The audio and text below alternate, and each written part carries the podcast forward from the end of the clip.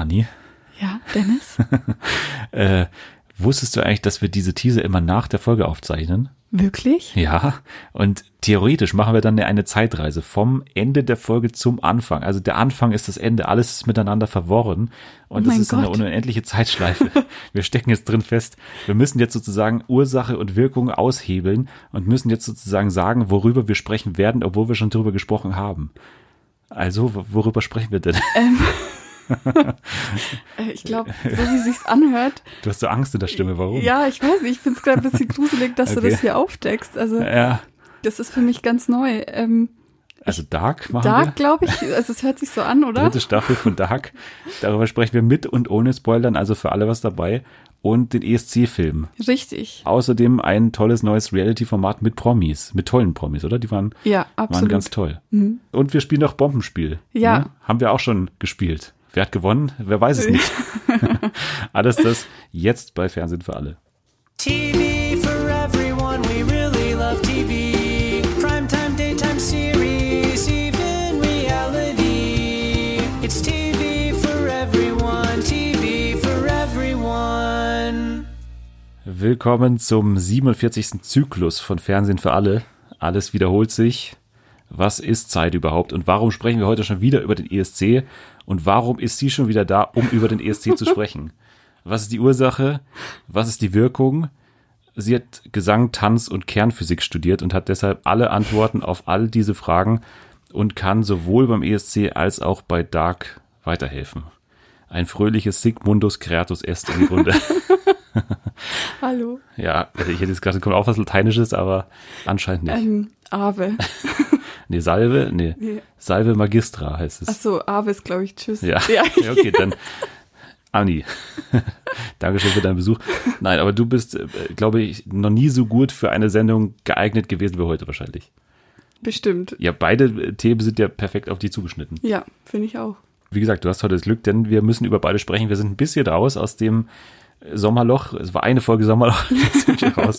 Nächste Woche sind wir ein bisschen drin. Also eigentlich ist es kein Sommerloch, sondern so ein bisschen kleine Löcher, Löchchen, wenn man das sagen kann. Aber wir haben heute ja einiges vor, deswegen kurz den Fahrplan müssen wir besprechen, weil wir wollen ja ein bisschen auch spoilern zu Dark.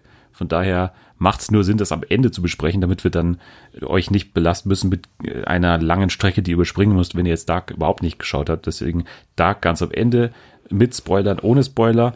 Aber jetzt fangen wir an mit dem ESC-Film. Und der ESC-Film heißt ja, der, der volle Titel Eurovision Song Contest The Legend of Fire Saga. Okay, und Fire Saga ist diese Band innerhalb Ja, der, weil das habe ich genau. erst überhaupt nicht gecheckt, was dieser hintere Titelteil bedeuten soll. Ja, Davor. Aber konnte man davor ja auch nicht wirklich wissen. Genau, aber Will Ferrell und Rachel McAdams Mhm. in den Hauptrollen. Auch äh, Will Ferrell natürlich hinter der Kamera als Drehbuchautor, Co-Autor dabei. Von daher weiß man ungefähr, was man bekommt bei Will Ferrell und vor allem bei so einem Wettbewerbsfilm.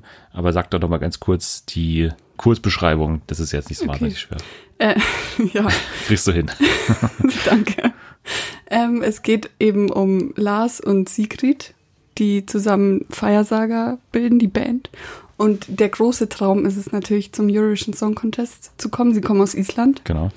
Und dann durch ganz viele Zufälle passiert es, dass sie tatsächlich teilnehmen dürfen. Und dann dreht sich halt um ihre Reise da und natürlich kommen ein paar Probleme zwischen den beiden und allgemein Mit anderen mit anderen Teilnehmerinnen und Teilnehmern genau. von dem ESC. Ja, was würdest du sagen, steht im Zentrum? Also schon diese Liebesgeschichte oder diese Mhm. anbahnende Liebesgeschichte oder die Musik oder was ist so das Zentrum? Also klar dreht sich oder baut das alles auf dieser Liebesgeschichte auf und würde ich sagen schon das Zentrum, aber die Musik beziehungsweise der Contest an sich nimmt schon einen großen Teil auch ein. Du bist ja riesiger ESC-Fan und Ja. würdest du jetzt sagen, dass es den ESC korrekt dargestellt hat oder dass es ihn irgendwie karikiert hat oder dass es ihn lächerlich gemacht hat oder kann man schon dahinter eine gewisse Leidenschaft für den ESC sehen bei den Macherinnen und Machern? Also, bin ein bisschen zwiegespalten. Du bist ja wie eine weil- Mutter für den ESC, die, die den ESC so in Schutz nimmt. Ja, Ja.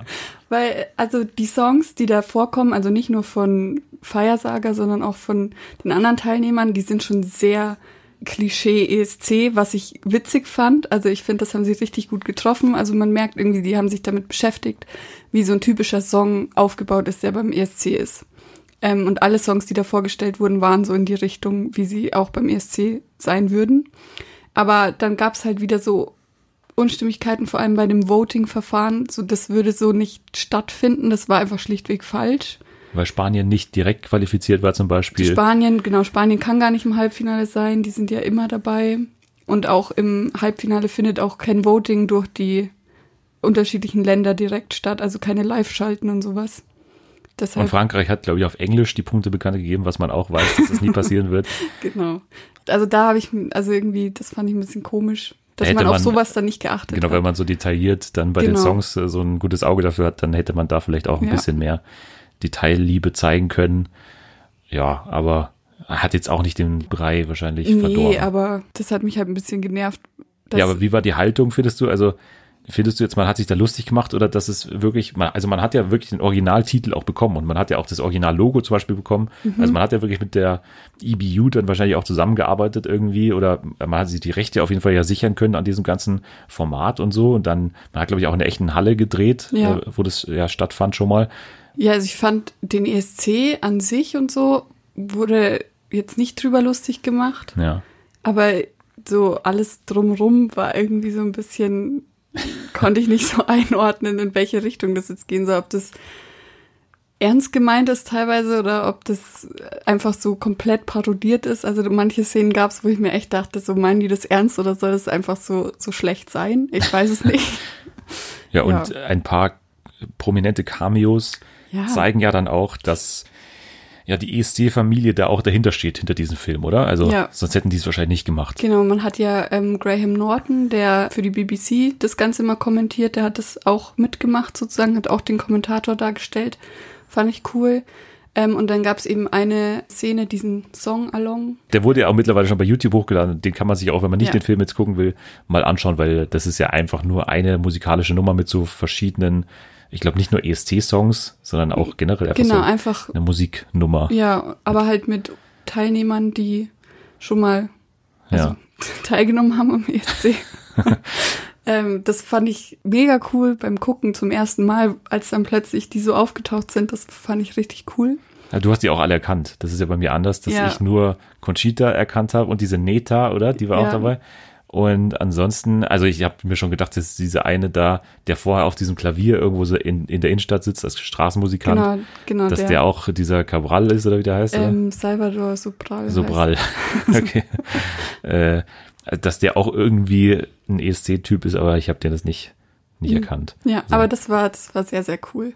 Aber die Hauptgegenspieler, da gibt's ja so zwei Bösewichte, kann man sagen, Ja. in dieser Story. Die haben jetzt nicht eine ESC-Vergangenheit, sondern die wurden gespielt von Dan Stevens Mhm. und Melisanti Mahut, die ich davor nicht kannte. Dan Stevens kenne ich von Legion vor allem, den ich da sehr mochte.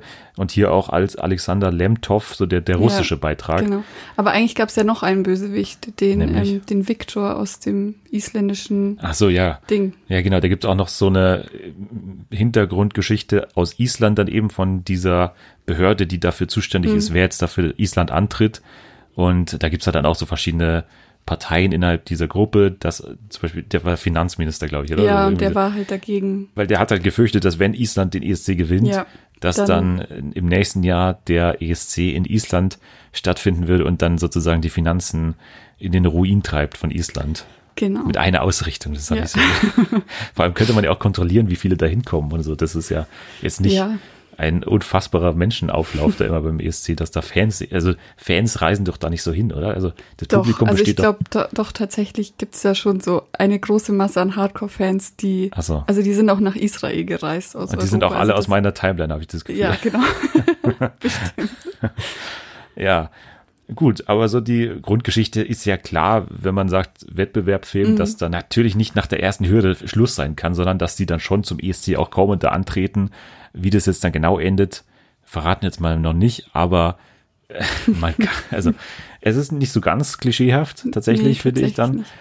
aber trotzdem natürlich ein Finale dann auf dieser ESC-Bühne, Und das ist so eigentlich der einzige Kritikpunkt, den ich habe, dass das für mich so ein bisschen dann in eine falsche Richtung ging, beziehungsweise dass man dann hier, finde ich, nicht so auf diese Comedy-Nummer gebaut hat, weil es ja ein klarer Comedy-Slapstick-Film Mhm. eigentlich mit, mit lächerlichen Figuren, so, vor allem natürlich Will Ferrell, aber im Finale ist man dann für mich ein bisschen zu gefühlvoll gewesen jetzt, äh, weil die beiden dann einen Song singen, der für mich Der war aber schon ja, sehr gut.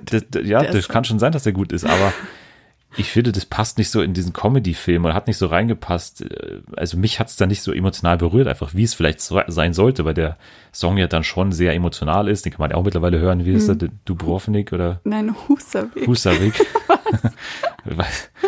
Ich hätte halt da einen lustigeren Song besser gefunden. Also wir haben ja diesen Song dann auch gehört, damals beim Free ESC, diesen, der auch kurz so angespielt Volcano wird, Man Volcano Man. Ha, ha, ha. Warum haben die den nicht mal gesungen? Ja, warum wurde der nicht ganz irgendwie aufgeführt? Das ich verstehe gar nicht, was der überhaupt der Sinn war von dem. Also, dass man die mal singen hört davor Ja. wahrscheinlich so, dass man die so ein bisschen einführt, aber sonst hatte der Song ja jetzt gar nicht so eine Mhm. große Bewandtnis innerhalb der Geschichte. Dieser Ton hat mir einfach nicht so gefallen, dass man dann hier so emotional wird, weil es mich dann nicht so erreicht hat. Ich hätte da lieber nochmal gelacht am Also Ende. ehrlich gesagt hat das am Ende den Film für mich noch mal besser gemacht. Also Okay. weil ich war davor wirklich schon an dem Punkt so, okay, bis auf dieses Songalong war für mich alles irgendwie ein bisschen merkwürdig. So, ich Hast dir nicht so gefallen? Ich war immer so zwiegespalten zwischen, ich finde es saulustig, was gerade passiert, weil es einfach so absurd ist und ich finde es richtig kacke. Ja, aber äh, das geht ja nicht. Du hast ja dann, wenn du es lustig fandest, hast du ja gelacht. Ja, aber, Aber dann hat sie das erzeugt, was die, es sollte. Die, die, die Dialoge einfach, die waren so, Ja, gut, aber das Schlecht. ist ja jetzt bei einem Comedy-Film klar, dass man hier auf Punchlines dann setzt und die brauchen halt eine gewisse Dynamik und so. Und Naja. auch die Figuren brauchen ja so eine gewisse Klischeehaftigkeit, wenn man den Russen anschaut, so ein schmieriger äh, Typ und auch die verführerische Griechin, wie heißt sie? Mieter. Mieter. Das ist ja klar, dass man dann hier nicht Dialoge aus Dubai oder irgendwas haben kann, so lebensechte ja, Dialoge. aber mm, naja, ich fand auf jeden Fall den Song am Ende für mich nochmal richtig gut. Es hat so ein perfektes Ende irgendwie geschaffen. Ja, dann war es bei uns vielleicht genau anders. Also ich habe das davor sehr genossen, dass es so lächerlich war, aber fand da, also ich, mir gefällt da diese emotionale Note dann schon immer, die auch bei Will Ferrell Filmen ja auch immer so drin ist, natürlich, dass man so ein bisschen auch mitfühlen kann und das macht man ja auch. Für mich hat das Finale dann nicht so funktioniert, weil dann zu sehr auf diese emotionale Schiene dann ausgewichen wurde, finde ich fast schon. Wir haben noch nicht gesagt, Pierce Brosnan spielt mit als Erik Eriksson, also der Vater von Lars. Und da gibt's auch so eine kleine Geschichte dann in der Bar, da Ja. in dieser Heimat von den beiden, weil auch nicht ganz klar ist immer, das finde ich ganz gut, dass es so ein Running Gag ist eigentlich, inwieweit die jetzt verwandt Ja. sind oder nicht. Also die beiden äh, Hauptpersonen, Will Ferrell und Rachel McAdams. Und Demi Lovato spielt noch mit. Ja. Wieso? Was? Wie kann ich diese Reaktion deuten? Ja, sie hatte schon, also die Rolle von Demi Lovato ist schon sehr, sehr strange, muss ich ehrlich sagen. Also es war dann, das war so ein Moment, wo ich dachte, finde ich es jetzt scheiße Ja. oder finde ich es witzig? So. Ja, aber wie gesagt, wenn du lachst, dann ist es ja dann vielleicht ein Humor, der dich schon erreicht hat. Zwar jetzt vielleicht nicht auf der intellektuell höchsten Ebene, aber wenn es dich erreicht, dann ist es ja, ist es ja gut. Ist ja alles dann so passiert, wie es sein sollte. Du hast mich noch darauf aufmerksam gemacht, dass Jamie Demetrio, glaube ich, spricht man aus, äh, mitspielt als Kevin Swain, der Bühnendesigner und ja, Animateur oder was der macht. Also der im Hintergrund beim ESC so eigentlich alle Ja. unter seinen Fittichen hat und so die Bühnenshows vorbereitet. Und das ist der Typ aus, Fleabag, ja, der mit der Hamsterzelle Ja. in der ersten Staffel. dieser merkwürdige Freund. Genau. Ja, also ich glaube, uns hat's aus verschiedenen Gründen gefallen. Wir haben beide dann schon ein bisschen was zu bemängeln auch, aber ich glaube, für dich als ESC-Fan ist so ein ESC-Film dann auch was Tolles. Ja, es war ganz, ganz amüsant, mal so einen Einblick Ja. zu kriegen. Und gibt's alles auf Spotify mittlerweile oder auf äh, sämtlichen Musikplattformen, Ja, die Songs und so? Ja. Hast du das schon angehört alles? Ja. Doppelt und dreifach.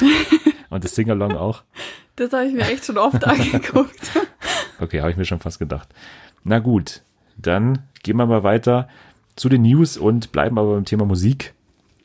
Denn RTL hat jetzt gesagt, wir wollen so ein bisschen anknüpfen an den Erfolg des letzten Jahres von The Masked Singer im Sommer. Die Quoten waren ja unendlich hoch und war ein toller Auftakt für ProSieben und jetzt hat man sich gesagt, okay, jetzt holen wir das nächste südkoreanische Wahnsinnsformat, was da große Wellen macht und zwar I Can See Your Voice heißt es. I Can See Your Voice. Ist ein südkoreanisches Originalformat und ist jetzt auch schon bestätigt, dass es in den USA kommen wird. Und jetzt hat sich eben in Deutschland RTL die Rechte gesichert. Kennst du ein bisschen was von dem Konzept? Nee, ich habe nur ganz kurz die News gesehen und dass es so ähnlich wie The Masked Singer sein soll.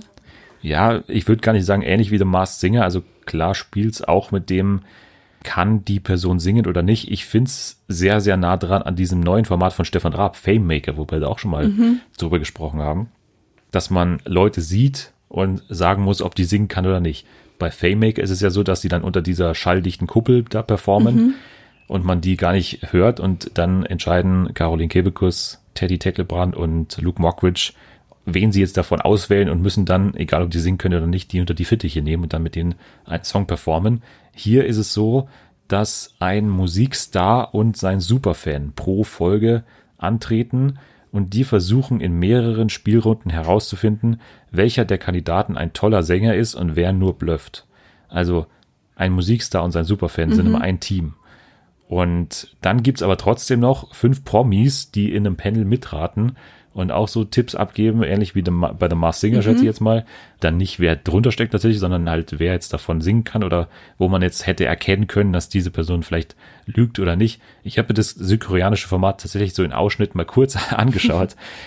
Das ist was ganz anderes. Südkoreanisches Fernsehen ist nochmal das, Das ist so extrem bunt, oder nicht? ja, und äh, also, was mich so überrascht hat, dass da so komische Soundeffekte die ganze Zeit drin sind. So, so die Hup und so die ganze Zeit solche komischen Hupen und Tröten und alles Mögliche. Also, das ist für deutsche Augen oder für europäische Augen was komplett anderes nochmal. Also, ich glaube, da nehmen sie so ein bisschen von diesem Spielcharakter raus, hoffentlich. Ja. Aber ansonsten, diese Spiele, da gab es in der Folge, die ich gesehen habe, gab es eben auch das mit dem, dass Leute so zum Beispiel ihr Mikrofon halten müssen und dann wird anhand dessen dann abgeschätzt, ob die Person schon mal ein Mikrofon gehalten hat oder sowas. Also solche Spiele sind es eben dann, so kleinere Runden, an denen man dann erkennen kann oder auch nicht, ob diese Person singen kann dann oder nicht. Und dann ist es so, wenn eine Person dann rausfliegt, dann muss die Person auch gleich singen. Also dann hört Ah, man okay. eben, ob die jetzt richtig entschieden haben. Und dann werden es ja immer weniger Kandidaten. Und derjenige, der dann am Ende übrig bleibt, das ist dann der, der dann im Finale mit dem Profisänger, der pro Folge dann da ist, ein Duett singt. Okay. Und da entscheidet sich dann, kann die Person singen oder nicht. Und wenn sie singen kann, dann gewinnt der Superfan von diesem Profisänger Geld. Okay. Und wenn die Person nicht singen kann, also wenn der erfolgreich geblufft hat, gewinnt der Sänger, also der eventuelle gute oder schlechte Sänger Geld. Okay. Ja, Interessant. interessant.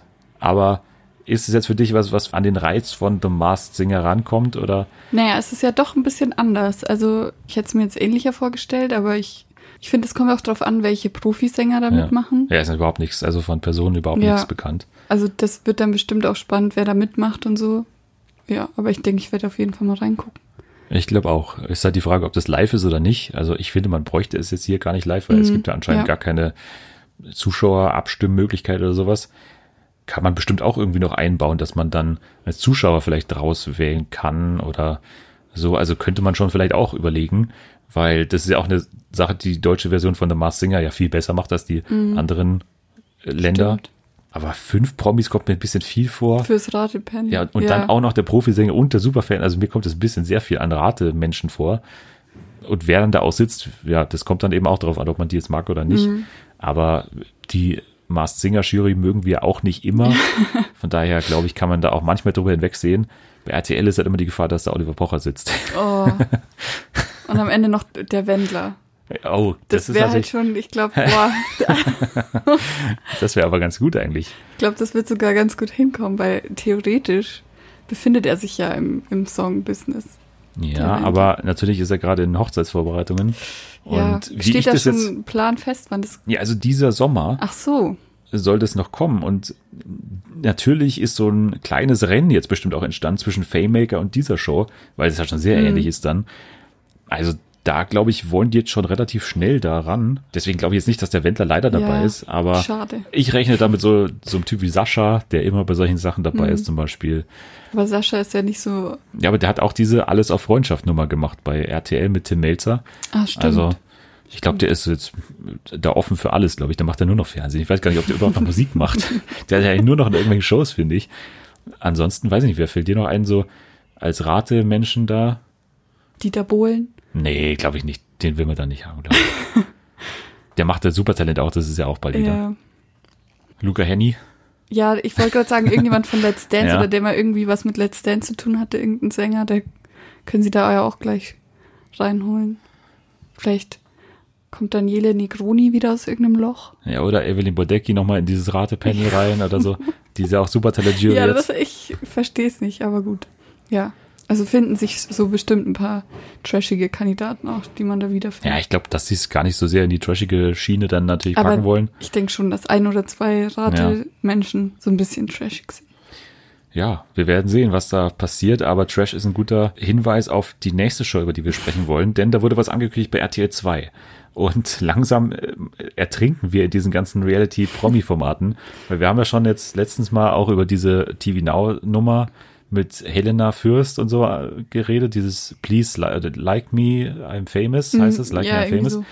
Und ja, jetzt kommt das nächste Format bei RTL 2. Das war zwar schon bekannt, so inoffiziell, weil es ja hieß vor einiger Zeit, dass Kati Hummels gerade dreht in Thailand. Da haben wir auch mal drüber berichtet, dass es jetzt nur so jetzt mal die Überschrift gab, Kati Hummels wird ein eigenes Reality-Format moderieren bei RTL 2.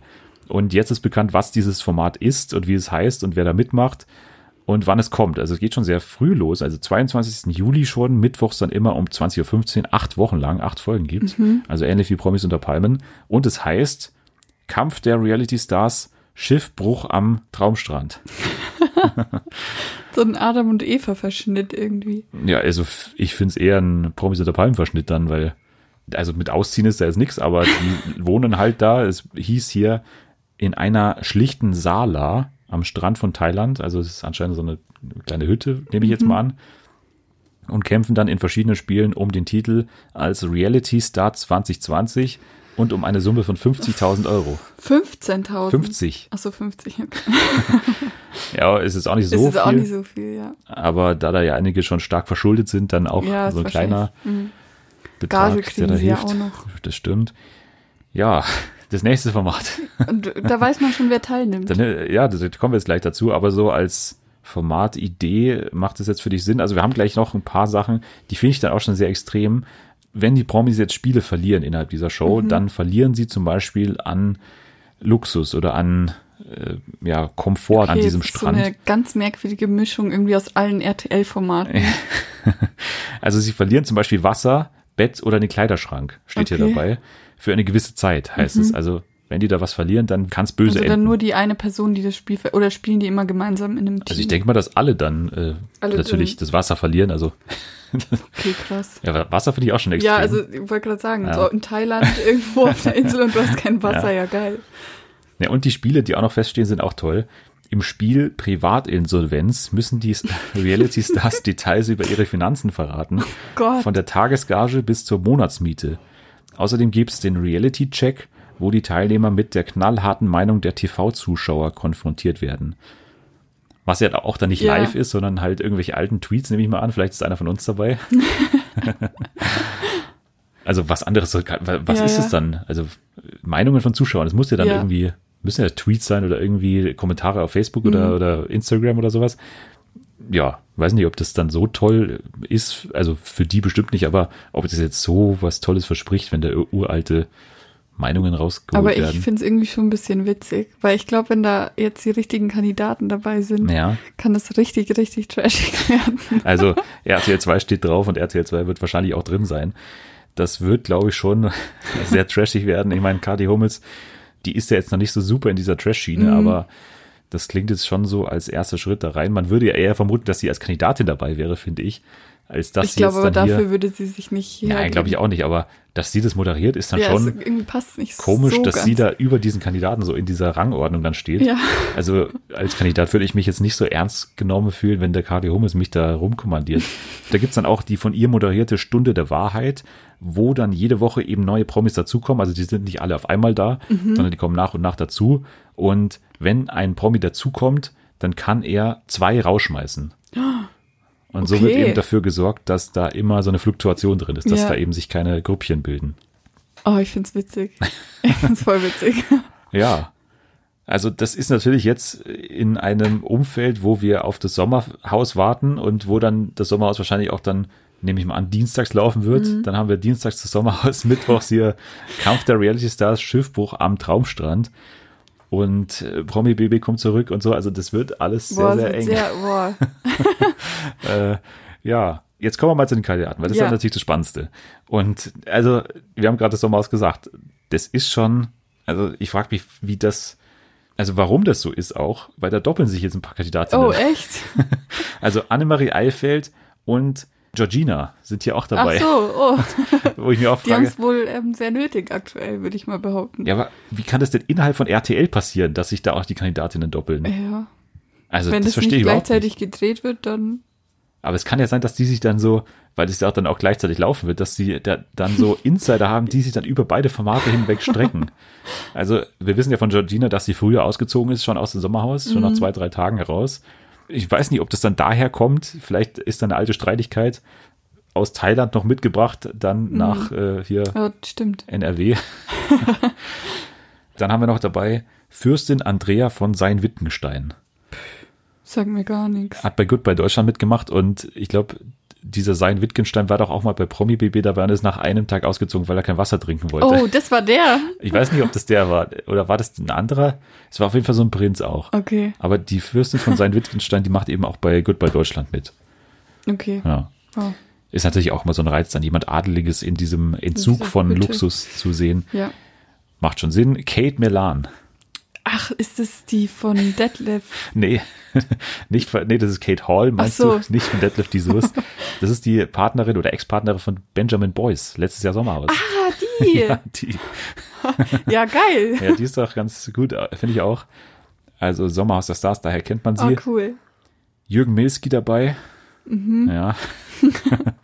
Bin ich jetzt auch nicht immer so der Fan, weil der auch so Prinzipien hat, die er nie bricht. Also damals im Dschungel hat er gesagt, ich werde nie was essen, hat es auch eingehalten.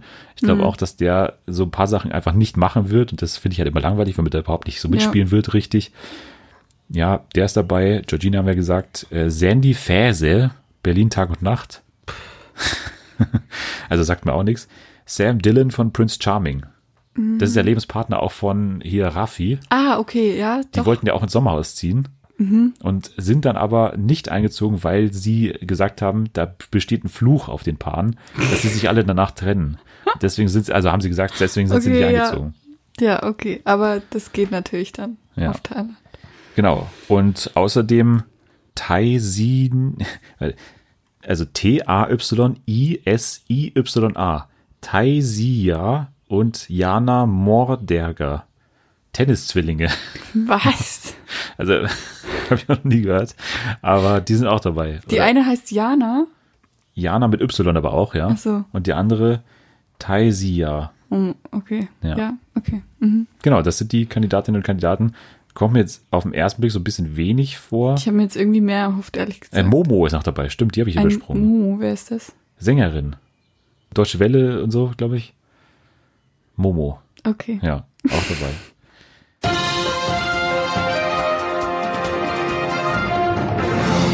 Ja, das war natürlich absoluter Quatsch. Ihr habt's gehört. Momo ist natürlich keine neue deutsche Welle-Sängerin, sondern es ist erstmal ein Typ.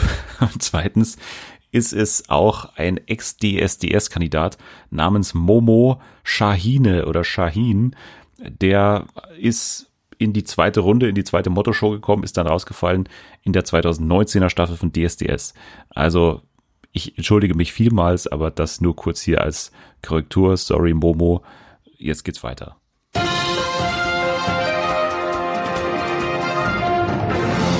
Ja, mal gucken, wie Oh, es so läuft. wir haben noch welche übersprungen. Ich sehe es jetzt erst. Was? Wir haben welche übersprungen. Ich habe mich so auf Annemarie Eilfeld gefreut. Wir haben zwei übersprungen. Und zwar Ex-Bachelor Oliver Sanne.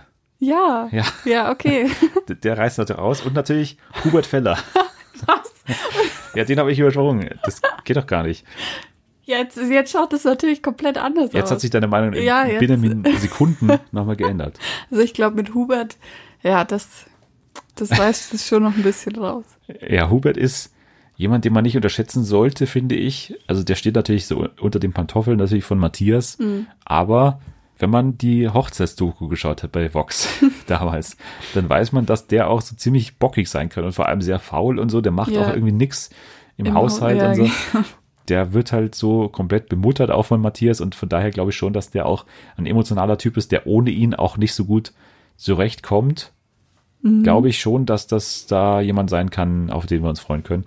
Aber ja, also Oliver Sanne und Hubert Feller sind auch noch dabei.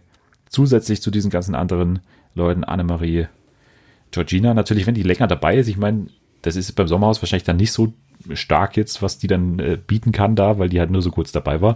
Aber wenn die jetzt da länger dabei ist, ist das immer schon auch eine vielversprechende Kandidatin. Ja. Ich.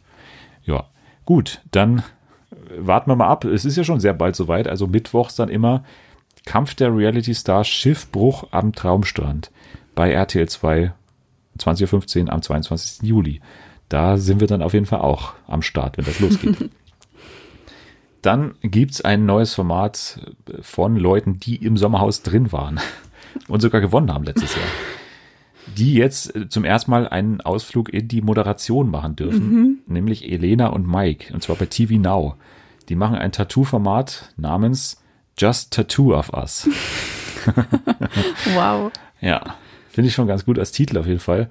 Sechs Folgen laufen dort dann schon ab dem 3. August und das Konzept lautet, dass sie Kandidaten begleiten, die für eine nahestehende Person ein Tattoo aussuchen und das Gegenüber kennt das Tattoo nicht und den Ort des Tattoos kennt die Person auch nicht, der es dann gestochen wird.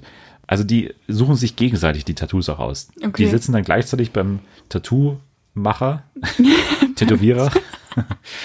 ja, und lassen sich dann gegenseitig stechen, ohne zu wissen, was da jetzt passiert. Oh Mann, finde ich richtig kacke. Das Format oder die Idee? Die Idee, die Idee, weil das ist was, was dir ein Leben bleibt, außer du Ja. lässt es weglasern, aber es ist ja auch unglaublich teuer. Ich finde solche Shows immer so unsinnig. weil was ist, wenn der einen richtigen Scheiß aussucht an einer richtig dummen Stelle? Ja. Und dann habe ich das da passieren. mein Leben lang. Aber es sind ja Freunde, Paare oder Familienmitglieder. Ja, also die sollten sich schon Die können mögen. sich ja auch gegenseitig verarschen. Ja, könnten die. Und TV Now sagt auch, es wird gelacht, geflucht, gelitten, es wird sehr persönlich und es gibt nicht nur Freudentränen. Oh, Aber ja. die Rolle von Elena und Mike ist mir jetzt noch nicht ganz klar. Die moderieren das Ganze, oder wie? Ja, aber Also, Da steht, die die begleiten mit sie. denen ja, die so? begleiten Ah, sie. Also ich okay. nehme an, dass die die halt so dann mal zu Hause besuchen vielleicht oder Mhm. Die so kennenlernen erst und dann denen die Händchen halten beim Ja. Tätowierer wahrscheinlich. ich kann mir das gar nicht vorstellen. Ich kann, mir, das, Mike ich kann mir nur vorstellen, schon den Gesichtsausdruck von Elena, wenn die irgendwas richtig scheiße findet, dass sie dann so, oh Gott, was passiert jetzt hier? Und dass sie dann so rausgeht und so. Und Mike, steht eigentlich nur daneben und ja, nickt. ja. Also so kann ich mir auch gut vorstellen. Wenn ich da noch TV Now haben werde, dann werde ich da bestimmt mal reinschauen, weil allein schon eben diese Position von Elena und Mike interessiert mich eigentlich mehr als das Format an Ja. muss ich sagen. Ja. Und dann werden wahrscheinlich die Scheiß-Tattoos werden dann direkt wieder weitergeleitet in eine von diesen ja, genau. Tattoo-Korrekturshows, wo die dann Stimmt. wieder direkt zurückgenommen werden. Ja. Na gut, dann warten wir mal ab, was das sein wird. Promi-BB haben wir auch schon angesprochen. Das steht ja auch in den Startlöchern, beziehungsweise ist schon noch ein bisschen hin. 7. August immer noch. Dann geht's los. Drei Wochen lang, haben wir jetzt auch schon mehrfach gesagt. Nicht nur zwei, sondern drei Wochen. Zwei Live-Shows pro Woche gibt's, haben wir auch schon geklärt. Immer montags und freitags, glaube ich. Da freust du dich auch drauf. Voll. Ich schon. Absolut. Marlene so- Lufen und Jochen. So auf Jochen. Schropp. Ja. Jetzt ist bekannt, dass es auch wieder ein Publikum geben wird für diese Live-Shows. Okay. Da wird wieder im gewissen Maße zugelassen werden, dass da 100 Zuschauer da sitzen werden. Und es ist ja bei Promi BB, muss man sagen, gut möglich, dass das passiert, weil das Ganze ja Open Air ist. Also Hm. Aber trotzdem stelle ich mir die Frage, ob das so Sinn macht oder ist es man nötig braucht halt null wirklich? bei Promi BB. ja, eigentlich also, schon. Also deshalb verstehe ich es nicht so ganz, aber Das ist doch eine Show, wo man einfach darauf verzichten der, kann. also wirklich easy drauf Ja. verzichten kann. Aber ich meine, es ist ja auch Geld, das du dadurch einnimmst. Ja, gut, aber das, die Ticketeinnahmen, glaube ich, jetzt nicht von 100 Leuten, dass das irgendwas ausrichtet. Aber gut, wenn man sich dann davon jemand Geiles leisten kann, so an, an Kandidatinnen, Geiles. das wäre schon gut. Aber gut, ähm, das Publikum kehrt jetzt so ein bisschen wieder zurück ins Fernsehen bei Pocher, gefährlich ehrlich. Da gestern am Donnerstag war es schon so, dass da wieder 30 Leute saßen bei Pocher in der Mhm. Late Night Show. Also 30 ist auch sehr wenig, aber die haben auch ein kleineres Studio. Und außerhalb von den Sitzplätzen müssen die dann natürlich auch überall Mund-Nasenschutz tragen. Und auch The Voice of Germany hat gesagt, wir werden mit Publikum in gewissem Maße produzieren, aber nur Freunde und Familie werden da im Publikum Okay. sitzen. Aber trotzdem finde ich bei einer Gesangsshow schon ein größeres Risiko, weil die dann ja auch mitsingen werden, wie ich die kenne. Ja, und man weiß ja, dass beim Singen Ja. das ein bisschen weiter Ja. fliegt, die Spucke. Ja. ja, also das aber finde ich ich finde auch, dass bei The Voice zum Beispiel finde ich das Publikum auch voll wichtig. Ja. Eigentlich. Supertalent, haben wir letzte Woche drüber gesprochen. Also, das kann man sich ja kaum vorstellen Mhm. Ja. ohne Publikum, die Castings. Das, das ist ja der Bestandteil, dass da die ganze Zeit Standing Ovations passieren und irgendwelche Gefühlsausbrüche gezeigt werden. Das äh, stelle ich mir auch komisch vor, auch nur, wenn es wenige Zuschauer sind. Ja. Aber gut, The Masked Singer hat auch angekündigt, wir werden wieder mit Publikum dann produzieren. Ja, mal gucken, ob das dann gut geht wird und ob da nicht irgendwo mal eine Infektion dabei sein wird. Hoffentlich nicht. Das hoffe ich sehr, weil sonst werden wir das Publikum wieder sehr schnell draußen haben aus all diesen Shows und ich glaube, dass der Promi BB tatsächlich ein geringeres Risiko ist, eben weil es Open Air ist. Ja. Das, das lässt sich dann schon einfacher machen. Na gut, aber freuen wir uns mal, dass das Publikum zurück ist, auch wenn wir natürlich schon Bedenken haben, finde ich, da bei einigen Shows, ob das unbedingt sein muss, ist die Frage. Sat 1. Apropos Sat 1. Da gibt's, und das haben wir auch schon mal hier gehabt, den schönen Titel Mütter machen Porno. und ich würde mal sagen, das passiert auch genau da. Also äh, es ist die Adaption eines britischen Formats namens Moms Make Porn und wird hier auch am 22. Juli und am 29. Juli laufen. Das heißt, am gleichen Mittwoch, an dem auch die schiffsbrüchigen Promis losgehen. Da muss man sich dann entscheiden, ob man entweder die Mütter Ja. äh, beim Porno machen beobachten will oder ob man ja, Hubert Feller in seiner Hütte. ja, ob man die sehen will. Aber es wird tatsächlich so sein, dass fünf Mütter einen Pornofilm drehen, der ein realistisches Bild von Sex vermitteln soll. Ein realistisches Bild. Ja, Okay. weil so das Konzept ist halt, dass die alle Mütter sind und dementsprechend ja sehen, dass Kinder oder Jugendliche immer früher Zugriff und das Bestreben haben, da auf Pornos zuzugreifen und dann wollen sie ihnen halt einen äh, Pornofilm produzieren, wo sie sehen, dass das alles ganz normal ist und dass die Leute nicht so aussehen wie in Pornos und so. Ja.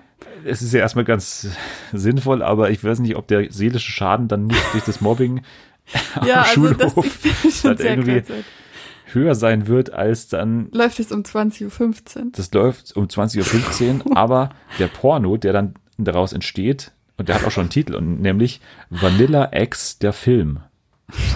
Vanilla X, der Film, der wird nicht komplett natürlich gezeigt werden, weil es ein echter Pornofilm sein wird.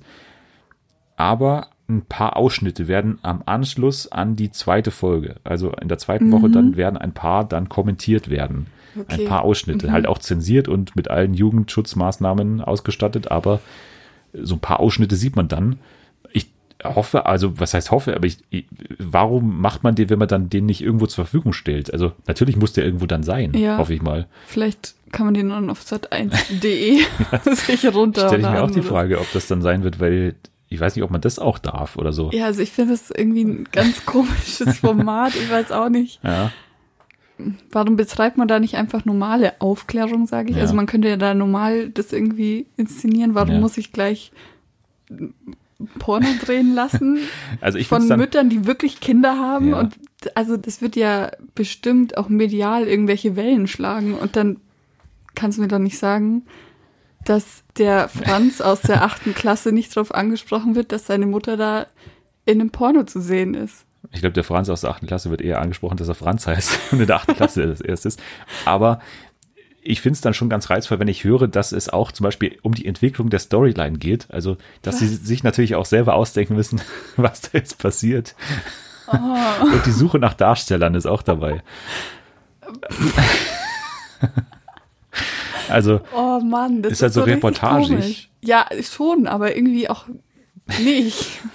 und es gibt ein Intro und Outro von Paula Lambert, also dass die nochmal so einordnet und dann natürlich als Sexexpertin ja, das macht schon irgendwo Sinn. da so ein bisschen aufklärerisch dann auch dabei ist. Hm. Ja. Also ich finde spannend so, aber nur wenn dann auch letztendlich der Pornofilm irgendwo zugänglich ist. Und weil, also der Film ist ja dazu da, dass die Kinder oder dass Jugendliche Ja, damit ja, dann genau. Kontakt haben. Also was macht das für einen Sinn, wenn der dann nicht vollständig da ist, sondern wenn dann nur Ausschnitte davon irgendwie kommentiert werden? Weiß ich nicht. Aber so finde ich es jetzt mal ganz spannend, aber hat auch das Potenzial, sehr nach hinten loszugehen. Und glaube ich, für die Kinder wird es auch nach hinten losgehen von diesen also, Müttern. Naja, Gut, müssen sie selbst wissen, die Mütter, ne? warum müssen das eigentlich Mütter sein? Also, Ja, weil die natürlich ihre Kinder schützen wollen vor dem schlechten Bild, vor der, Bild. vermittelt wird, Genau. Und hier soll dann eben auf Augenhöhe, leidenschaftlich und wertschätzend man da in Kontakt gebracht werden mit dem Mhm. Thema Porno. Ja. Gut, dann kommen wir zu einer Kindershow als nächstes. ja, die Überleitungen sind toll heute, oder? Also das ZDF und der ORF produzieren zusammen eine Zaubershow für Kinder. Und das wird in Deutschland beim Kika laufen. okay. Ja. Da kann man dann sozusagen direkt vom Porno äh, weiterschalten Direkt. zu 1000 Tricks, heißt es. 1000 oh, Tricks. Okay. Mhm. Es geht um vier Nachwuchsmagierinnen und Magier, die Zuschauer in die Welt der Magie entführen wollen. Die Zauberer heißen Melly, Christoph, Tristan und Magic Max. Alle so voll die normalen Ja, Namen. außer Magic Max. Magic Max. Genau, und äh, die machen so kleinere Tricks, wie zum Beispiel Cola-Dose fliegen lassen, Gedanken der Freunde lesen, Münze durch einen Holztisch drücken. Also so klassische Krass. Tricks, wo man schon alles kennt, eigentlich wie das funktioniert und so. Und nicht alle Tricks sollen aufgelöst werden. Uh, Ja. google ich dann. Wäre das jetzt was für dich als Kind gewesen, so Zaubertricks Nee, so? gar nicht. Gar also ich konnte damit nichts anfangen und ich kann damit immer noch nichts anfangen. Okay. Also kann man dich jetzt nicht damit begeistern mit diesem Nee. Format und würdest du jetzt auch nicht deinen Kindern, die du ja schon hast, Mhm. Franz in der achten Klasse, würdest du nicht den ans Herz Nee. legen? Wenn sie es gucken wollen, von mir aus, aber ich würde nicht sagen, guck Ja, das. Okay. Ich hoffe, dass da die Kinder geschützt werden von den Ehrlich Brothers, dass die da nicht irgendwie Ja, ich, vorbeischauen ich werden. wollte zwar jetzt gerade fragen, ob die da nicht einen Gastauftritt Ja. haben, weil würde ja passen. Oder irgendwie, dass jetzt die Ehrlich Cousins oder so dann vorbeischauen, dass das irgendwo sind, die, die, die ich glaube, kleinen. der Magic Max, der ist ein Teil von den Ehrlich Cousins. ja. Ist ein Magic Max nicht so ein Stripper? Nee, Magic Mike ist der Ja. Stripper, oder? Ja. Vielleicht ist Magic Max auch der Bruder von Magic Mike. Kann auch gut sein. Wer weiß. Magic Max wird hier dann uns verzaubern. So, das waren die News mit einigen neuen Formaten. Ich glaube, da werden ein paar spannende Sachen dabei sein, die wir auch alle im Blick haben werden hier im Podcast. Das kann ich schon mal sagen. Da, also jetzt die, die Zaubershow vielleicht jetzt nicht unbedingt, aber äh, den Porno schaue ich mir auf jeden Fall an. Na gut, dann, weil wir ja danach dann Dark machen, macht es keinen Sinn, jetzt mit dem Spiel noch länger zu warten, sondern machen wir das Spiel jetzt. Wir spielen unser beliebtes Bombenspiel. Ja. Bei mir sehr beliebt, bei dir sehr unbeliebt. Finde ich Bombe. Und dazu müssen wir auch äh, Danke sagen an Julia, die Mhm. in dieser Woche die Kategorien für uns vorbereitet hat. Ich bin, Bin, sehr ich gespannt. gespannt. was Julia sich da rausgesucht Sie macht es hat. zum ersten Mal, von daher Mhm. Nicht zu hohe Erwartungen, aber sie steht schon unter Druck. Dann schauen wir uns mal die erste Kategorie an. Ich starte die Bombe Mhm. und dann geht's los. Sommerhaus der Stars Teilnehmer. Oh, scheiße. Ähm, Eleanor und Mike. Musst du immer ein Pärchen Nee, sein? einen, oder? Okay. Einen. Okay, dann sag ich äh, äh, Sabrina. Lange. Ähm, oh mein Gott, Wendler. Kate Melan. Ähm, Willi Herren. Benjamin Boyce.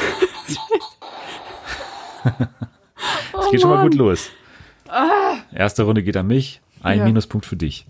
So. Dann. The Circle Brazil Teilnehmer. Was? Ich habe keine Ahnung mehr, wie Hast die du das heißen. geschaut? Ja, aber Ja. ich weiß ja nicht mehr. Dumaresk. Ähm, Eleni oder so, ja, ja. so? Äh, Elea? War das? Nee, die war, die, Die war, Frankreich. Frankreich. Ähm, äh, Luma. Der Feuerwehrmann, wie hieß denn der? ähm, Ah, ich weiß es. ah, JP. Ah, fuck. Äh, ja. Boah, Boah. stimmt, diesen Rafa hätte ich noch gehabt, den ich so gut fand. Stimmt. Den gemeinen, der später reingekommen ist. Aber naja, das war schon sehr schwierig, sehr, Boah, sehr schwierig. das war jetzt eine wirklich schwere. Aber Julia wird stolz auf mich sein, dass Ja. ich wusste, wer JP ist. Jacapé oder Ja. Japapé, da war der, der brasilianische Name. Ja. Muss man vielleicht nochmal am grünen Tisch drüber entscheiden oder Julia muss da vielleicht die Entscheidung treffen, ob dann noch nachträglich dir was abgezogen Nein. werden muss, weil die Aussprache falsch war. Okay. Dann geht's weiter mit Pro-7-Sendungen. Ähm, TAF, Galileo, äh, Red, The Masked Singer, GNTM, Joko und Klaas gegen Pro7, Joko und Klaas Duell um die Welt, äh, Late Night Berlin, ähm, How I Met Your Mother, äh, The Big Bang Theory, ja, Galileo Big Pictures, das wollte ich sagen. Äh, äh, hier, Dings, äh, Malcolm mittendrin. Scrubs, äh, äh, Simpsons, ah, ähm, Grey's Anatomy, Pro7 nein! Newstime. War schon bei dir, oder? Ja, Ja. Okay, Ah. 2 zu 1 an Minuspunkten für dich. Hm. Nächste Kategorie. The Masked Singer Maskottchen. Oder, ähm, ja, Maskottchen steht hier, Ja. aber Kostüme. ähm, Grashüpfer, Äh, äh, Astronaut. Engel, Faultier. Göttin, Äh, äh, äh, Kuschel, nee, äh, äh, äh, Wuschel. Wie heißt der? ähm, Kakerlake, Ich wollte schon Muschel sagen. Äh, äh,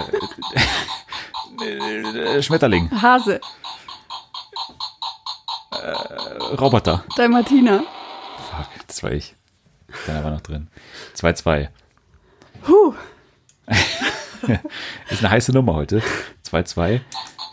Dschungelkönige oder Königin oder König.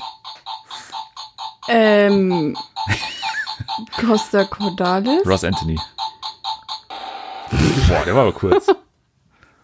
Okay, ja, Prince war Damien. Ja, mir ist der Name nicht eingefallen. Gut. Jenny Frankhauser, unvergessen. Ja, klar. Okay, jetzt geht's um alles. 100.000 Punkte. Es steht zwar 3 zu 2 für dich an Minuspunkten, aber jetzt ist nochmal alles drin. Derjenige, der jetzt gewinnt, hat gewonnen. Okay. Netflix Original Serien. Oh, Sex Da bin ich so schlecht Education. Äh, äh, Narcos. How to sell drugs online Ja. fast. House of Cards. Jawohl. Mann. Die, die ist echt kurz mittlerweile. Ja, diesmal. Die Die wird ist immer kürzer. unberechenbar, die Bombe. Das ist so. ja, ich habe gewonnen, du hast verloren. Ja, schade. Gib mir jetzt ein gutes Gefühl, gleich in Dark reinzustarten, weil da ja du doch deutlich größerer Fan bist. Deswegen gehe ich jetzt mit einem guten Gefühl in dieses nächste Thema rein. Aber ich glaube, du kannst mit der Niederlage auch leben. Ja, ich. du gönnst es mir. Das, ist, das war ja sehr knapp. es war sehr also- knapp, von daher Ja, ist schon in Ordnung. aber trotzdem verloren. Na gut, dann starten wir jetzt tatsächlich in ein komplett anderes Thema rein. Und zwar, wir reden über Dark. Und Dark war ein Thema, was wir im Podcast noch nie besprochen haben, weil damals, glaube ich, die erste oder die zweite Staffel kurz davor erschienen ist, wenn ich mich richtig erinnere, bevor wir hier gestartet haben. Und es war auch ein Thema, worüber wir mal gesprochen haben, in der Bahn. Und da habe ich deine Eignung festgestellt für diesen Podcast. Von daher Oh. weiß ich, dass du ein sehr guter Gesprächspartner zum Thema Dark bist. Du bist äh, schon Fan, oder? Du magst die Serie schon also gerne. ich würde jetzt auch tatsächlich behaupten, dass ich die unter meine Top 5 Serien aller Zeiten. aller Zeiten einordnen würde. Wahnsinn. Weil mir es einfach so viel Spaß gemacht hat, das zu gucken. Was Ja. war der Spaß daran? War es das Rätseln oder also war es so das Mystery daran oder waren es die Charaktere? Ich finde halt auch einfach, dass es so eine Serie noch nicht wirklich gab. Also anfangs wurde die ja sehr mit ähm, Stranger Things verglichen, aber eigentlich ist es Quatsch. Ja. ja, und fand das irgendwie spannend. Auch weil man am Anfang irgendwie gar nicht wusste, was man zu erwarten hatte und man hatte schon richtig mitgefiebert. Also, Ich Ja. werde jetzt mal ganz kurz anfangen und sagen, Ja. was jetzt meine grundsätzliche Meinung zur Serie ist, weil das ist eine sehr, also ich will nicht, dass ich da missverstanden werde, denn ich sage ja immer, ich bin kein Fan von Dark, aber ich glaube, damit würde man der Serie Unrecht tun, weil ich die Serie schon sehr stark bewundere dafür und dass man weiß, dass man jetzt aus Deutschland eine Serie hat, die bei internationalen Fans so stark diskutiert wird. Rotten Tomatoes gewählt worden zum besten Netflix Original, gerade was existiert, überhaupt. geil. Gerade die Wertungen für die letzte Staffel, alle auf 9,9, 9,9, 9,8 und so weiter. Also das ist unglaublich, wie gut die besprochen wird. Bei Reddit, wo ich ja sehr oft auch mal mitlese, 100.000 waren es, wo ich vor der Staffel gecheckt habe. Ich weiß nicht, wie es jetzt sind. Also 100.000 das ist schon, wenn ich mir Mr. Robot anschaue zum Beispiel, die hat so 300.000 oder so. Also das ist ja was Wahnsinniges, dass jetzt eine deutsche Serie da Ja. so stark diskutiert wird. Ich bewundere natürlich auch diesen Mut und das Selbstbewusstsein, dass man jetzt sagt, man macht so eine stark komplexe Serie, wo man wirklich dann auch als Netflix hergehen muss und sagen muss, hier ist übrigens unsere Seite, wo ihr nochmal alles nachschauen Ja. müsst und so. Die haben ja wirklich ihren eigenen Stammbaum mittlerweile rausgegeben, weil man gesehen hat, okay, sonst kommt man ja wirklich nicht mehr mit. Also sonst checkt man ja überhaupt nichts mehr. Also das finde ich schon sehr, sehr stark, dass das aus Deutschland kommt und da muss man wirklich einen Hut ziehen, auch vor der Leistung, die da vor allem Jantje Friese, das ist ja diejenige, die vor allem geschrieben hat und Baran Booda ist ja, glaube ich, eher der Mann, der dann inszeniert hat, der Regie geführt hat.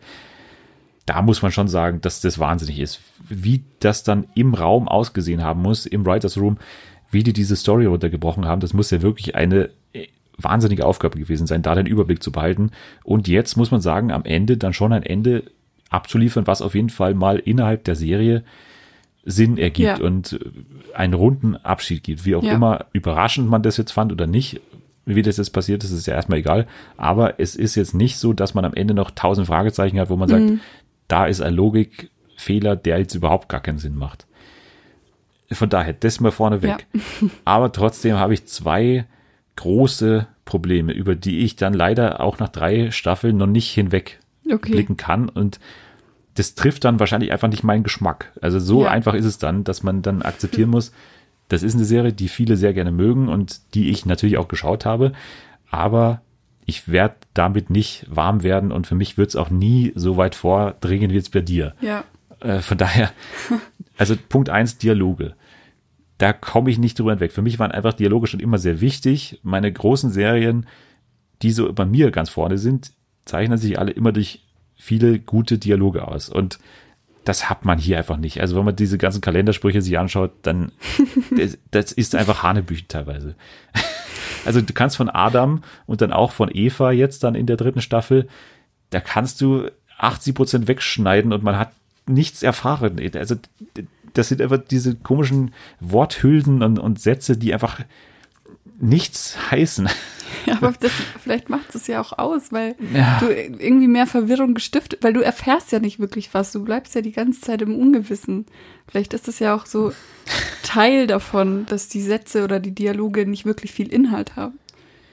Ja, aber das ist halt dann einfach nicht mein Geschmack, dass ich Ja, einfach nicht ja auf diese Dialoge okay. stehe, die einfach seit drei Staffeln dieselben sind. Der Anfang ist das Ende und äh, alles ist ein Knoten. Der Knoten muss sich lösen. Der Knoten ist unendlich. Was, auch, also, Was wir- soll das heißen? Ja. oh Gott. Ja. Was wir wissen, ist ein Tropfen. Was wir nicht wissen, ist ein ein Ozean. Also, das ist was auf jeden Fall für so ein Boomer-Wohnzimmer, was man sich an die Wand tätowiert. das ist einfach nicht mein Geschmack. Damit werde ich nicht warm und ich kann da nicht mitfühlen dann in, auf eine Art. Ich muss dann eher drüber lachen, dass ich dann sage, jetzt haut er schon wieder den, den Spruch raus. Das gibt's doch jetzt nicht. Warum sagt er jetzt nicht mehr, was Sache ist? Und warum, das kann ich auch nicht akzeptieren, wenn wir ältere Ich sehen, zum Beispiel jetzt von Jonas oder so, warum spricht die Figur dann signifikant anders als Jonas selbst? Wie meinst du? Naja, Vom- Adam und Jonas zum Beispiel. Das ist jetzt ein Spoiler nicht für die dritte Staffel, sondern für die zweite, ist ja klar. Wir spoilern dann später erst für die dritte Staffel. Warum spricht Adam so wahnsinnig anders als Jonas? Also was ist da naja, in der aber er ist Zwischenzeit ja passiert? einfach 60, 66 Ja, aber Jahre da- äh, älter. Und da passiert doch so viel, so auch traumatische Dinge, Dennis. Und dann verändert sich auch das Wesen. Das hat man ja gemerkt. Er ist ja schon längst nicht mehr der, der er damals war. Also da kann sich ja auch die Art zu sprechen ändern. Ja, aber für mich nicht so extrem. Also für, Ich für mich doch, ist das- es einfach eine Art und Weise zu schreiben, wo ich sage, alte Leute sprechen so und junge Leute sprechen so. Ja, aber jetzt suchst du irgendwie Nein, nein, nein, Haar egal. Ich komme, ist nein, nein, nein. Ich komme weiter zu meinem zweiten Punkt und zwar, das ist Okay. eigentlich der wirklich wichtige Punkt und zwar die Eintönigkeit. Es ist eine einzige Stimmung, die hier die ganze Zeit. Ja. Ja. Aber das ist doch, Das ist einfach nicht mein Geschmack. Jede Szene ist dasselbe. Jede Mhm. Szene besteht daraus, dass eine Person mehr weiß als die andere Person und eine Person nicht weiß, was gerade passiert oder mit wem sie gerade spricht oder es besteht immer eine gewisse Distanz zwischen den Figuren, weil eine Person mehr weiß als die andere. Und das ist jede einzelne Szene ja, aber das ist doch mit immer Prinzip. derselben Aussage. der Ja, aber das, ja, aber das ist dann, wenn ich mir acht Stunden davon anschaue, wie immer die gleiche Szene passiert, natürlich mit anderer Handlung, aber mit immer der gleichen Ausgangssituation, das ist für mich einschläfernd. Man hat ja sogar einen ähnlichen Ablauf innerhalb dieser Folgen. Also klar, man hat dieses Cold Open, aber am Ende kommt da dann immer noch diese Montage, die zwar dann manchmal auch schon sinnvoll ist, weil man meistens dann auf viele Charaktere dann auf einmal so Zugriff hat, aber dass die immer an der gleichen Stelle kommt, immer mit einem äh, gefühlsschwangeren Song dann auch noch darunter gelegt. Warum macht man dann nicht mal so eine gegenteilige Songauswahl zum Beispiel? Also das sind immer die stärksten Momente auch, wenn dann zum Beispiel Nena drunter gelegt wird oder irgendwie sowas, wenn man das mal ein bisschen bricht, diese Stimmung. Aber dann wird ja nochmal drunter gelegt, nochmal traurig. Da ist traurig, da ist traurig, da verliert jemand jemanden. Also ich sehe das ja eh schon. Warum muss ich es dann auch noch hören? Und das ist diese Eintönigkeit, die ich meine, die ich mir nicht acht Stunden anschauen will. Also, nein. wenn ich mir da solche Sachen wie Mr. Robot anschaue, wenn Ja. ich da äh, Sachen anschaue wie das kannst, Watchmen. du, das kannst du nicht vergleichen. Watchmen Dennis. kann ich damit vergleichen. Doch, kann man damit vergleichen. Da wird experimentiert, da wird mal eine andere Stimmung eingeführt. Wir sehen die Charaktere bei Dark nie in einer Normalität. Wir sehen immer nur die in einer Ausnahmesituation. Und man hat nie das Gefühl von Entspannung vor allem. Ja, aber das, darum geht's doch. Es Nein, ist doch aber von es, Anfang es ist dann an. doch- einschläfernd. Nein. Doch, wenn ich immer nur sehe, okay, die haben jetzt Verlustängste, die sind am Limit, die sind am Limit für acht. Ja, aber da bist du doch selber Folgen. so unter Spannung. Ja, aber nicht acht Folgen lang. Doch. Nee, dann nehme ich das irgendwann nicht mehr ernst, diese Spannung, die da angeblich kreiert wird. Irgendwann nehme ich das nicht mehr ernst. Das ist bei mir so. Und das ist mein Problem. Also es fehlt mir an diesem letzten Esprit einfach, an dieser letzten spielerischen Note da irgendwie da drin. Dass da mal ein bisschen experimentiert wird, dass da mal ein bisschen abgewechselt wird. Das ist mein Geschmack und den trifft hier Dark eben in dieser Form nicht. Aber wie gesagt, ich honoriere ja alles andere an der Serie, aber die Machart oder diese Tonalität vor allem, die gefällt mir dann einfach nicht. So. Und ich musste oftmals noch denken, was jetzt passieren würde, wenn andere Serienmacher diesen Stoff, weil ich sage ja, das ist eine Serie, die auf dem Makro-Level eigentlich sehr gut funktioniert. Das heißt, die große Handlung, die finde ich ja wahnsinnig gut bei Dark.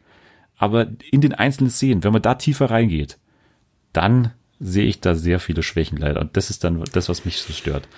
Aber du bist der großer Fan und magst genau die Sachen wahrscheinlich, die ich jetzt da kritisiert habe. Ja, oder? wahrscheinlich. Diese Sogar Stimmung, ziemlich oder? sicher. Ja. Ja, ich finde, das macht's ja aus.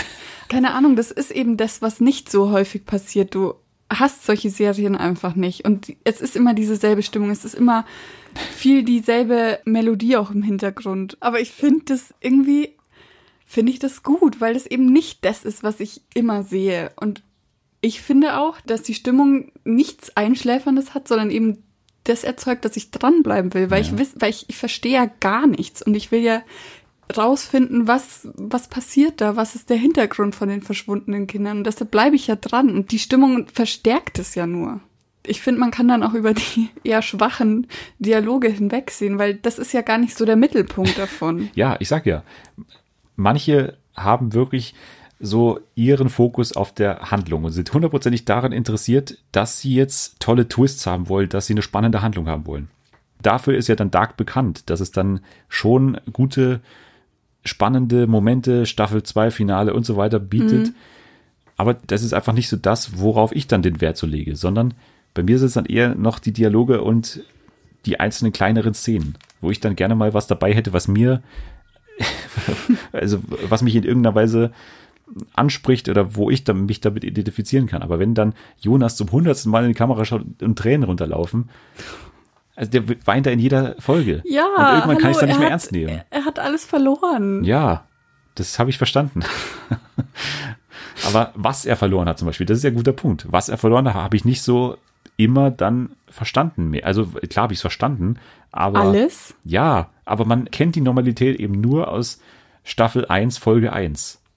Und dann mal die gute Szene, wo Martha und er in Staffel 2 am Strand da an diesem Ufer sitzen. Da versteht man, was er verloren hat. Aber ansonsten verstehe ich immer nicht, was er verliert so groß. Oder man sieht es nicht zumindest. Ich verstehe es schon, aber man sieht es nicht. Es wird nicht thematisiert. So.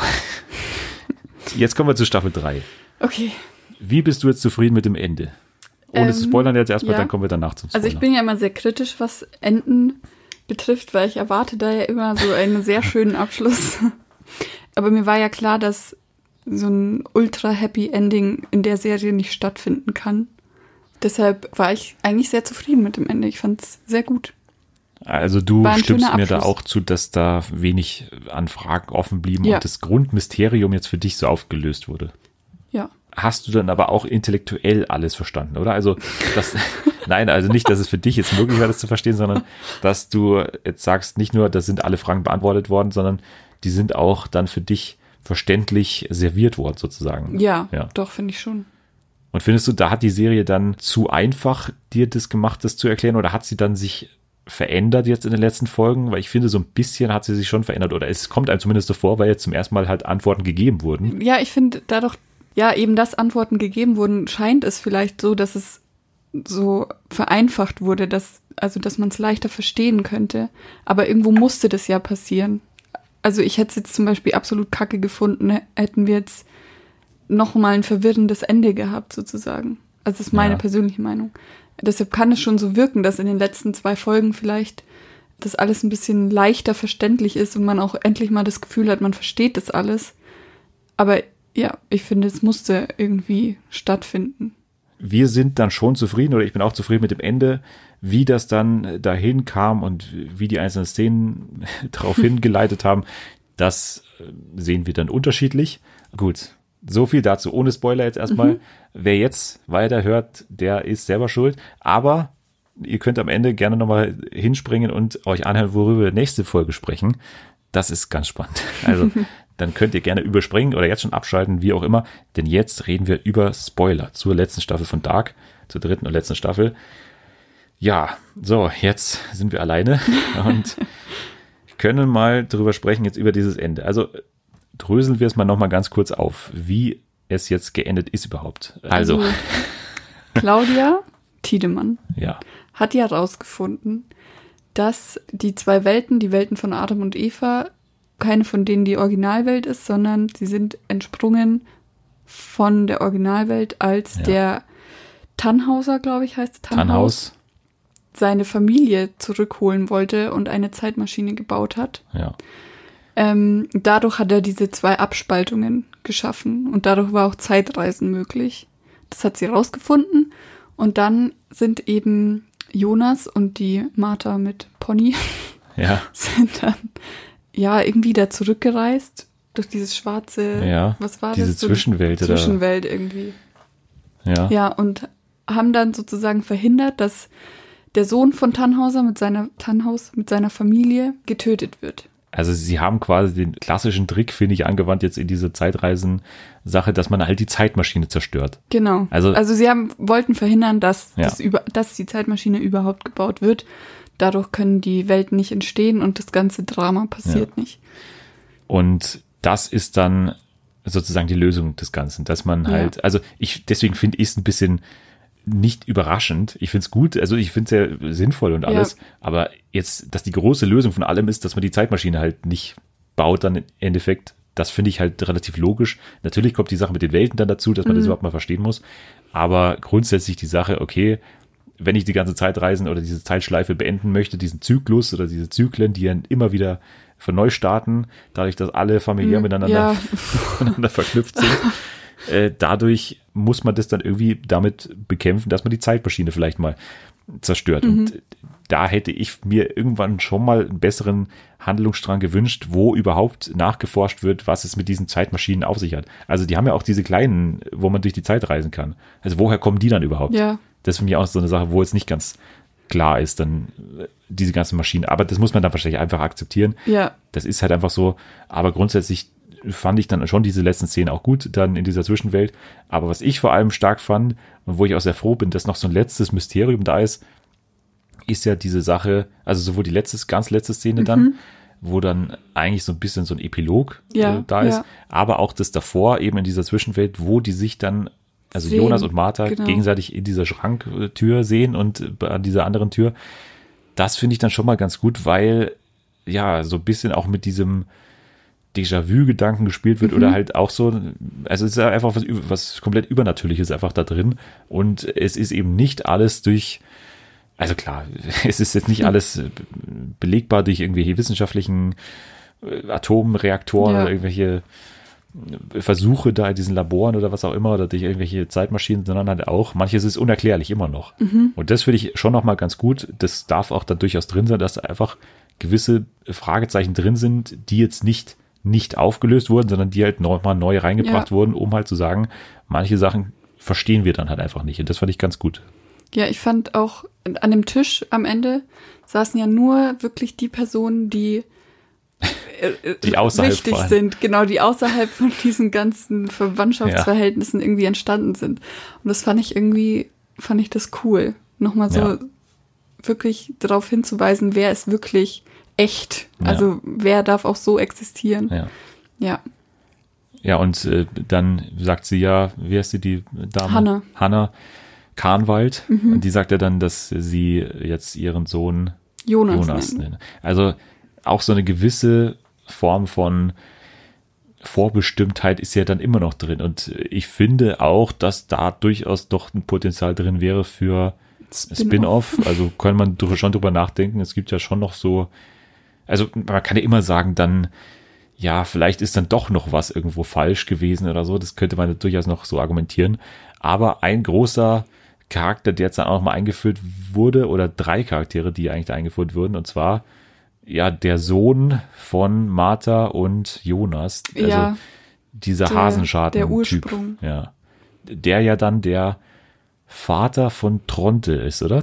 Oder Warte, was? ja doch, der ist auch dann zurückgereist und hat ja dann mit dieser dunkelhaarigen da. Der Agnes. Agnes, oder? Mit der hat er doch dann ein Kind gehabt. Ja, stimmt. Ja, und das war ja dann sozusagen der große Ursprung, dass dann Jona, oder dass dann, das war ja der Ursprung. Und das war ja Adams Idee, dass er diesen Ursprung bekämpfen wollte, um halt alles jetzt aufzulösen. Ja, ja, aber Adam er wollte ja ja- den Ursprung direkt dann in Ponymata zerstören. Ja. Ja.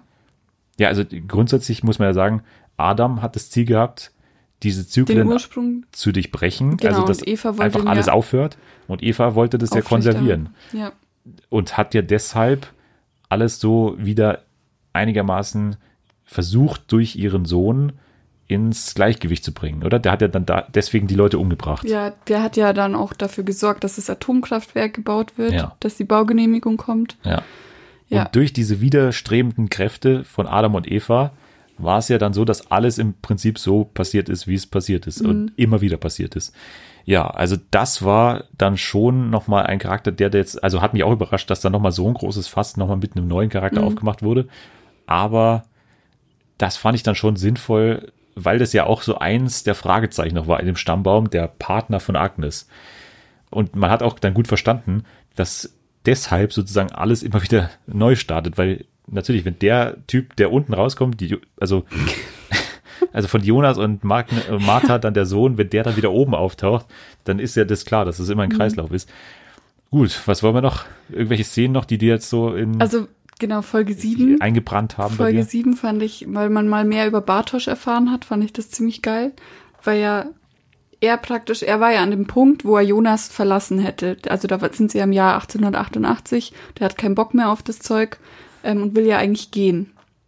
Ist er schon auf dem Weg in den Wald. Ja, Und dann trifft er ja Celia, die ja aus der Zukunft von Adam zurückgeschickt wurde ins Jahr 1888. ja, Und sie wird ja dazu angeleitet, ihn da zu halten. ja, Ähm, deshalb kriegen die ja auch Kinder und so. Und ein Kind davon ist ja dann ähm, Noah und Agnes.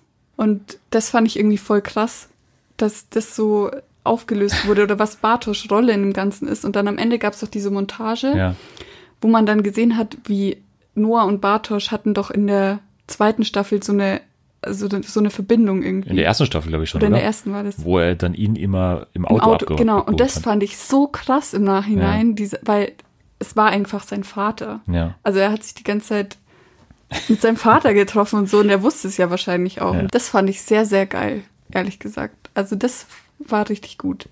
und auch die Nummer mit dem Baby klauen und so. Ja, das war, ja, dadurch entsteht ja das Ganze erst. Das ist eigentlich voll krass, dadurch, dass seine, eigentlich seine Frau in der Zukunft und seine Tochter nehmen sein Kind weg und dadurch entsteht der ganze Konflikt, dass er Ja. sich überhaupt erst gegen alle wendet. Ja, Ja. Und was ich auch richtig cool fand, ist, da hat Netflix ja auch so ein Video hochgeladen, ähm, diese Parallelen zwischen der alternativen Ja. Welt und der Richt oder der ersten richtigen Welt, wie sie das so gespiegelt haben Ja. und auch teilweise die Dialoge immer wieder ähnlich oder gleich waren. Das fand ich richtig gut. Ja. Oder auch überhaupt, dass die Landschaft gespiegelt war. Ist dir das aufgefallen? Ja, also ja. die Häuser waren ja gespiegelt.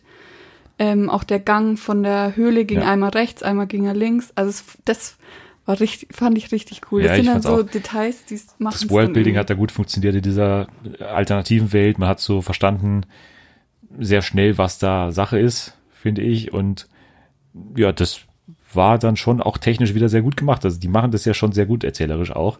Aber dann komme ich wieder und sage, die ersten Folgen haben sich schon ein bisschen gezogen, oder? Die ersten vier.